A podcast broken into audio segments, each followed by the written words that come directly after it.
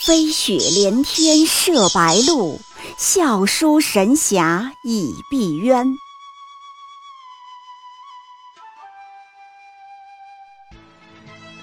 如果说古龙的小说像冰水，越喝越觉得心寒，写透了人情凉薄；那么金庸的小说就像烈酒，起初苦涩艰深，入口醇厚，回味无穷。喜马拉雅主播小昭在海边将陪您一起每天十分钟细细品读金庸，欢迎您的关注与订阅。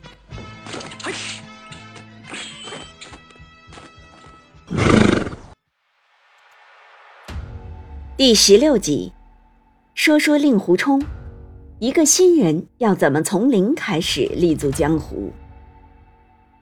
每天十分钟，小昭陪你读金庸。那么我们今天继续来说说《笑傲江湖》。今天这个读金庸啊，年轻一点的朋友可一定记得看，因为和你们的人生、职场有关。而且我一说《笑傲江湖》就会非常精彩，精辟的见解和超凡的灵感会不断迸发，有时候连金庸都没想到的，我也敢硬栽上去。可千万不要错过这个应灾的过程哦！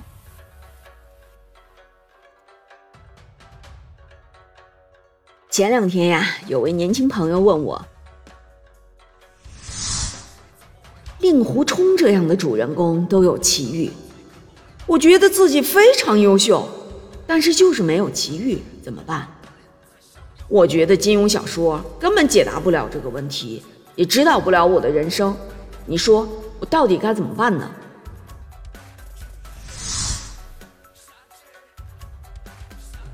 其实我觉得他困惑的就是一个新人怎么从零开始施展抱负、立足江湖的问题。正好呢，我们今天来聊一聊这个话题。你觉得金庸小说不能解答，那是因为你早没有碰上我。如果你早碰上我了，你就会发现。金庸的书里什么都能解答。令狐冲刚一出场，二十七八岁，说他非常年轻也未必了。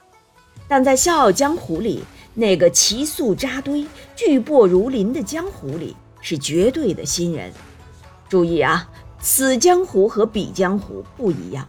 有的江湖呢年轻一点儿，引领者可能也就不过三十来岁，比如现在的脱口秀。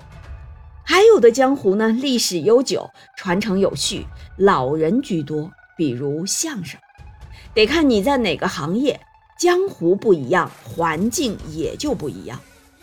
令狐冲崛起的环境恰恰老人居多，江湖原本把持在一批奇宿手中，扬名数十载的豪雄比比皆是。放眼天下，莫说东方不败、左冷禅、岳不群这些强人了。就是随便一个劳德诺这样的老江湖，都有一手摸黑打闷棍的功夫。作为一个新人，别说出头了，连半夜睡觉都不敢踏踏实实的闭眼。新人令狐冲就是从零开始，能在这样的环境下崛起，第一当然是有奇遇，天赐独孤九剑，又赶上了好时机。但除了奇遇，令狐冲还有没有别的？我们能够借鉴得了的，我看还是有的，至少有三点。第一点就是眼界，眼界决定什么？决定上限。老听人说一句话：年轻人要志存高远。可是为什么要志存高远呢？很少有人去问。其实真实的原因呀，就是志存高远的人。他的上限就高。年轻新人开始闯荡江湖，很怕一件事儿，就是盯在小事上，和小事较劲，陷入琐碎的纠缠之中。小的利益、小的恩怨、琐碎的小的人际关系等等。对比另一个新人宋青书，早早开始陷入对张无忌的纠结记恨之中，往死里针对张无忌。各种动作变形，最后格局越玩越小，玩到名裂身败。所以说宋青书此人上限就不高。我曾经从旁见过这样一幕：有职场老人叮嘱新人，你一定要记得和谁谁谁搞好关系。为什么？这样啊，你将来去某某地儿的时候，就不用花门票钱了。这种老人啊，就没出息，上限极低。你千万别得罪他，但也绝不要跟他们混，因为只会混得越来越差。令狐冲常常给人没有大志的印象，这其实不对，他其实是没有短志，但是他有长志。当好大弟子、大师兄，光大华山，弘扬本门剑法，他内心无时或忘。一个人有长志，就容易超脱，跳得出来，就不会刻意针对个人做事，就比较有恒定的长效的目标，不容易动作变形，他的人生上限就高。这种新人未必一定能成功，但是倘若天时地利对了，赶上了风头，他的成就一定比旁人都要高。除了眼界要高。还要有第二点，就是要有点新意。记得我有段时间跟风看了场综艺《脱口秀大会》，被当成种子选手的王建国居然一下场就给淘汰了。是他退步了吗？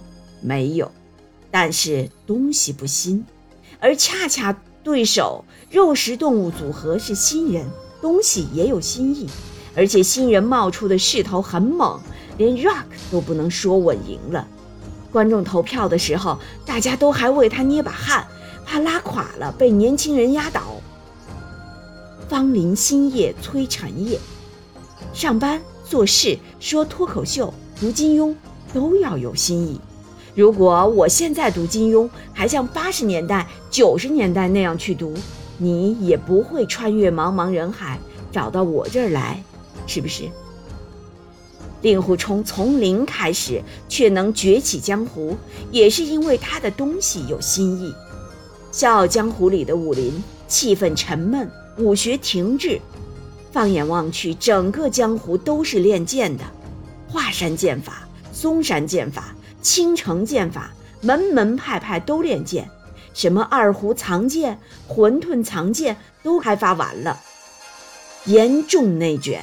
小饭馆里，大家都在争论某某高手一剑能刺几头大雁，并且老一派高手们都集中在一条路子上，用今天的互联网词汇说，就是拼死在一条赛道上，那就是研究招数，穷极招数的威力和变化。从左冷禅到宁中则，到魔教的长老，都以修正、订正出更完美的招数为目标。可令狐冲呢？一听说有新的剑法，有无招胜有招的路子，考虑三秒就立马接受了。根本无招，如何可破？每每看见书上这八个字，都觉得心中一荡。就像令狐冲说的：“陡然之间，眼前出现了一个生平从所未见、连做梦也想不到的新天地。什么新天地？”是剑法的新天地，思维的新天地，未来的新天地。新还要新到价值观上，剑宗和气宗之争有没有必要？能不能互相取长补短？这些问题呀，都要敢于重新思考。除此之外，从零崛起还会有第三点原因吗？我觉得有，那就是多做增量。新人却往往爱讲颠覆、讲对立，动辄我颠覆了旧世界的啥啥啥等等，摆出一副要革老人家命的姿态。存量都是我的，你们吃了那么久了，现在该轮到我上桌了。服务员，换骨碟，拿新餐具，小爷我要吃饭了。这其实非常不利于从零开始成长。新人要进取。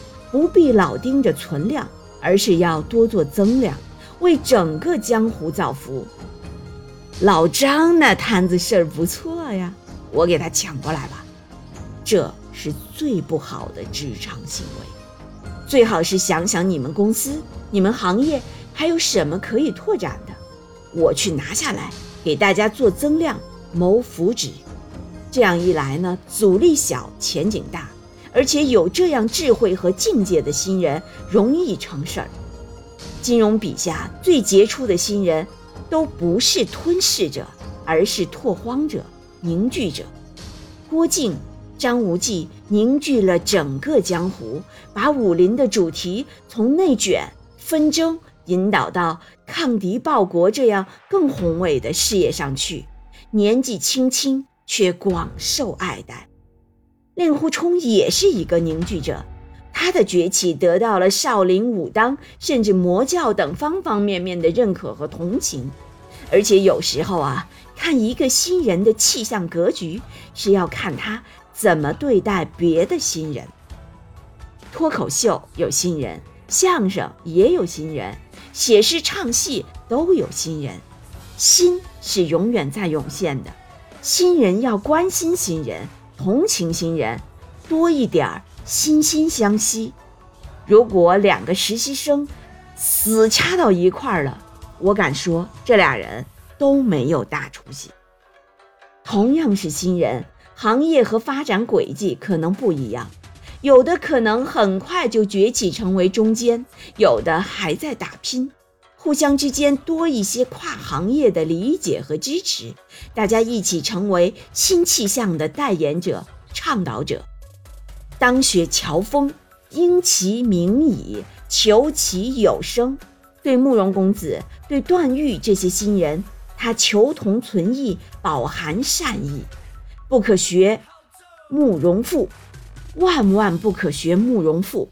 自己也是新人，却整天掐斗新人，闹了个里外不是人。